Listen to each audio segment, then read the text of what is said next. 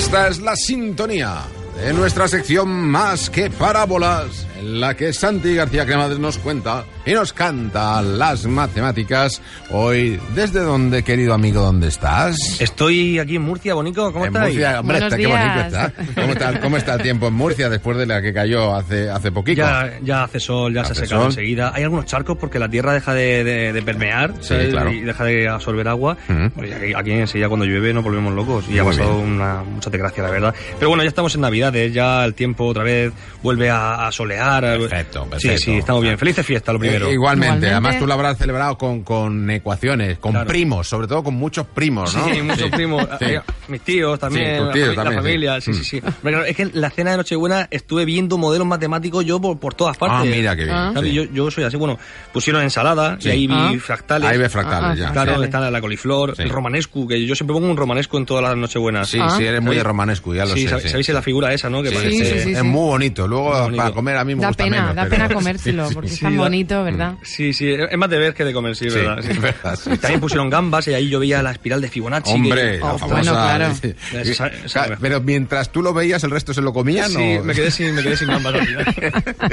Pero es que, es verdad, hay fuerzas y, y- y movimientos lineales por todos lados. Hombre, yo tengo un cuñado que también sabe mucho ¿eh? de todo lo que pasa Uy. en la cena, sí, sí. Uy, los cuñados. Yo no... Uy, sí, sí, sí. Y yo te así. contara. Bueno, en general, en general. Yo os traigo hoy un regalo, ya que Sí. estamos de Navidades y no, no es un cuñado. Ajá. Hablemos de la Navidad con números, ecuaciones, pero necesitamos las letras, claro. Por eso estamos con las palabras. Hablemos de ciencia en las fiestas navideñas. A ver, ¿cómo hacer para no quedarme lleno de comer tanto? Por ejemplo, ¿no? Eh, Claro. pues sí, buena pregunta, porque eso es, un, es fruto de nuestro descontrol. Ya. Eso no, no controlamos bien, es Sí. verdad. Por ejemplo, siempre sobra comida, Sí. no calculamos bien. Eso es eso es cierto, matemático, ¿sabes? Siempre sobra comida y hasta el año que viene tenemos ahí eh, la comida de Nochebuena que va pululando en el frigorífico hasta hasta cuándo, hasta que Bueno, eso eh, será en tu caso. Ah, no, no. En el mío también, ¿eh? Un poco. Es que aquí en el, en el sureste somos así, un poco, un Sí. poco brutos. Puede ser. Pero bueno, para, para eso habría que acertar, y como siempre vamos a acertar, vamos a acertar nuestra pregunta. Ay, la es verdad, pasada. la pregunta de la semana pasada. ¿Cuál era la pregunta de la semana pasada? Vamos a ser matemáticos y la pregunta era, ¿quién dijo la frase siguiente? Aprended a ser un poco aprendices de todo ¿Mm? para vuestro bien. Eso es la, la frase, Sí. aprendid de mucho. Bueno, pues esto, para vuestro bien, para el nuestro, pero y al menos especialistas en algo para el bien de los demás. Bien, ¿quién lo dijo? ¿Quién lo dijo? Y eso lo dijo Pedro Puig Adam, Mm. un matemático español, catalán, del siglo XX, que era un, un señor matemático a nivel mundial. Pedro a Puig, nivel ¿ha- mundial. ¿lo ha acertado mucha gente? Mucha gente no, pero sí que uno, que es el ¿Sí? ganador, Sí. y dos también, pero hay un ganador en concreto que se llama Oscar BRRR. Brr. Brr. Oscar Vale. Brr. Brr, Oscar Brr, vale, pues Sí. Oscar Brr, enhorabuena porque te llevas un pedazo premio. Que, Pedazo, bre- Sí, sí, bueno. Bueno, pues oye, una vez sabemos el ganador, estudiemos un poquito lo de las cenas de Navidad. Vamos ¿no? a verlo. sí.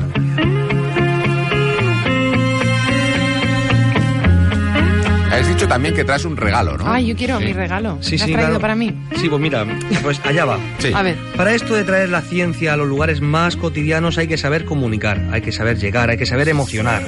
Porque divulgar ciencia es eso, es saber ent- eh, hacer entendible una cosa muy complicada, téccnica, para Ujú. todo el mundo. Bien, Importante bien. que sea riguroso, pero también entretenido, porque si no te aburres y no te enteras. Y no te enteras, sí. Claro.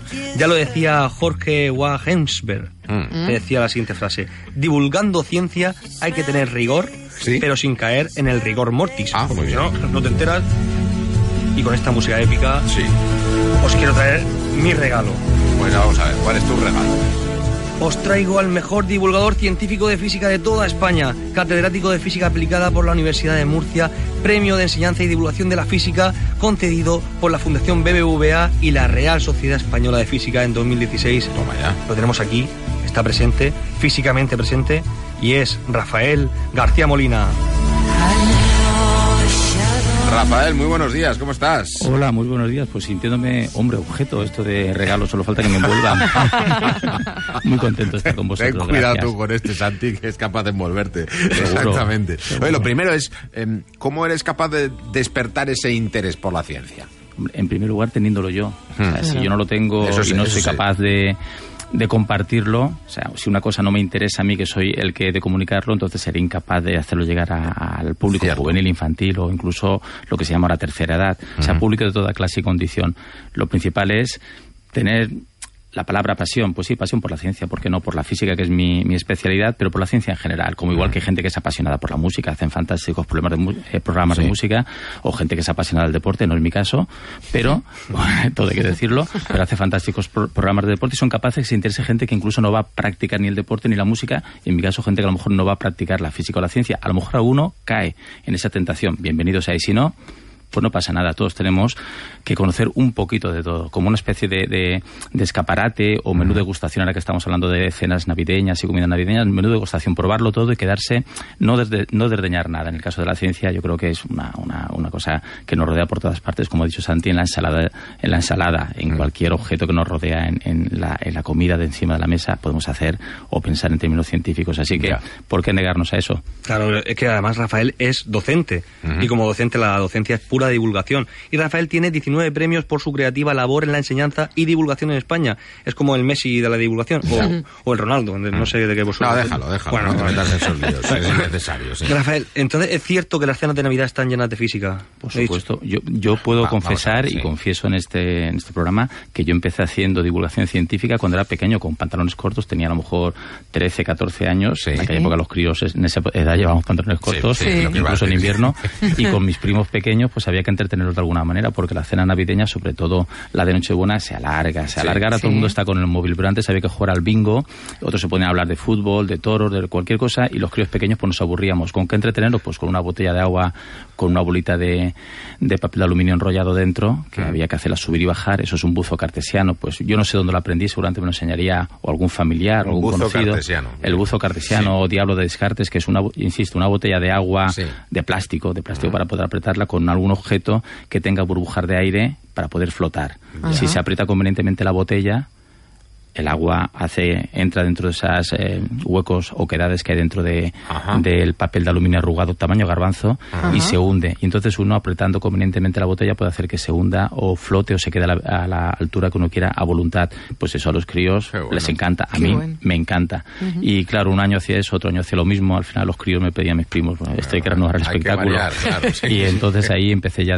a tantear luego eso se quedó eh, digamos en, latente durante mucho tiempo hasta que empecé la carrera, seguí haciendo la carrera, hice una carrera, digamos, de física teórica, como así como muy sublime, la verdad es que es fantástico, pero en un momento dado, cuando estás con alumnos 18, 19, 20 años delante de las clases, pues a veces ellos ves que se aburren o ves que eh, puedes alcanzar, eh, hacer que, se, se, que presten atención de alguna forma muy práctica. Y la forma más práctica es hacer un, hacer un experimento en clase. Entonces empecé a redescubrir lo que había hecho cuando era muy jovencito y eso ya pues de a partir de ya toda una, una trayectoria por delante. Sí. Podemos ver algunos ejemplos de divulgación del proyecto Simplemente Física que a mí me gusta mucho. Mira, esta música de Simplemente Física.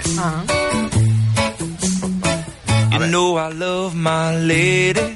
Y Rafael lanzaba preguntas curiosas, por ejemplo, ¿por qué salimos con los ojos rojos en las fotos? Exacto. Exacto. O por, por, qué parte de la playa es mejor pasear, por la orilla seca, por la mojada o por eh, donde chapotea un poco el agua. Entre aguas, sí. Entre aguas. O crecemos de noche y menguamos de día. ¿Mm? Preguntas cotidianas que... Pues, que pero respóndenos alguna de ellas, la de los, pues, los ojos, por ejemplo. Pues la, la, de los, la, de los, ojos es porque el flash, el destello que nos pega la cámara, mm. hace que refle eh, se refleja en la parte interior de, del ojo, que es donde sí. está la retina, que está, digamos, sobrecargada de, de venas sí. de sanguíneas, de ¿Mm? mucha concentración de sangre, Amigo. y entonces sale ese color rojizo. Eh, y otro que ahora la gente ya no hace fotos con cámaras tradicionales, hace con el móvil. Sí. Eh, y, eh, los selfies, bueno, eso es llamado siempre toda la vida autorretrato.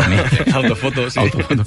Pero uno que quizá puedan hacer nuestros oyentes y les gustará y se sorprenderán es medirse de buena mañana o a la hora que se levanten, da igual a qué hora se levanten en estas fechas, se miden contra una pared, se pone, se mide, dice, yo mido unos 70, sí. bueno, unos 70 al levantarse. Sí y antes de acostarse que vuelvan a medirse. Verán que su estatura se ha reducido entre un centímetro y dos. Madre mía. ¿Eh? O sea, ¿por qué? Pues porque las vértebras, el espacio intervertebral que hay, tenemos todos, se va comprimiendo por efecto de la gravedad. Va perdiendo un poquito de líquido, se va comprimiendo, se va comprimiendo y al final, pues medio milímetro o un milímetro que pierda cada espacio intervertebral, al final toda la suma da casi un centímetro y medio. O sea, que ahora cuando le preguntan a alguien cuánto mides... Cuando mides por la mañana, recién la levantado. Sí,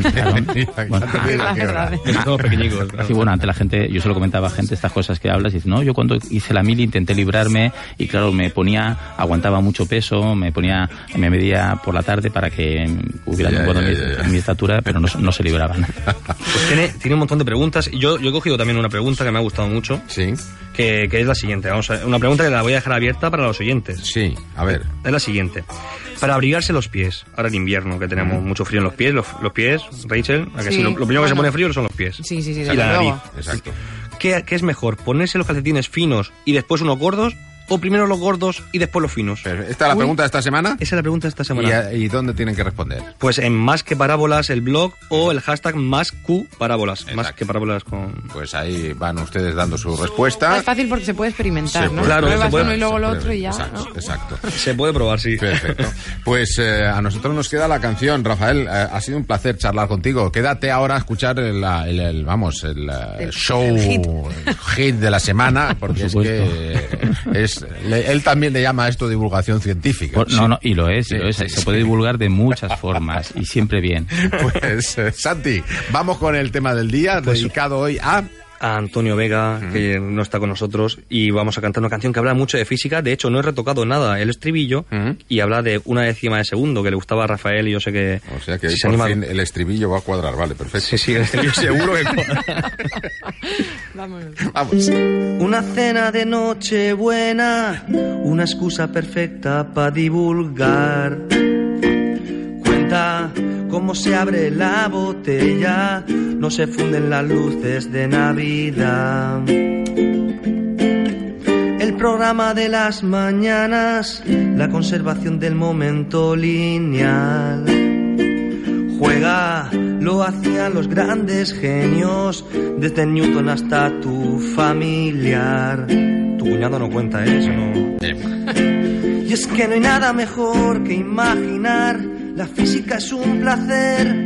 Es que no hay nada mejor que formular, escuchar y oír a la. Mira el ángulo formado por ti y por mí es la solución a algo muy común aquí. Ahora tú no dejes de hablar. Somos coordenadas de un par.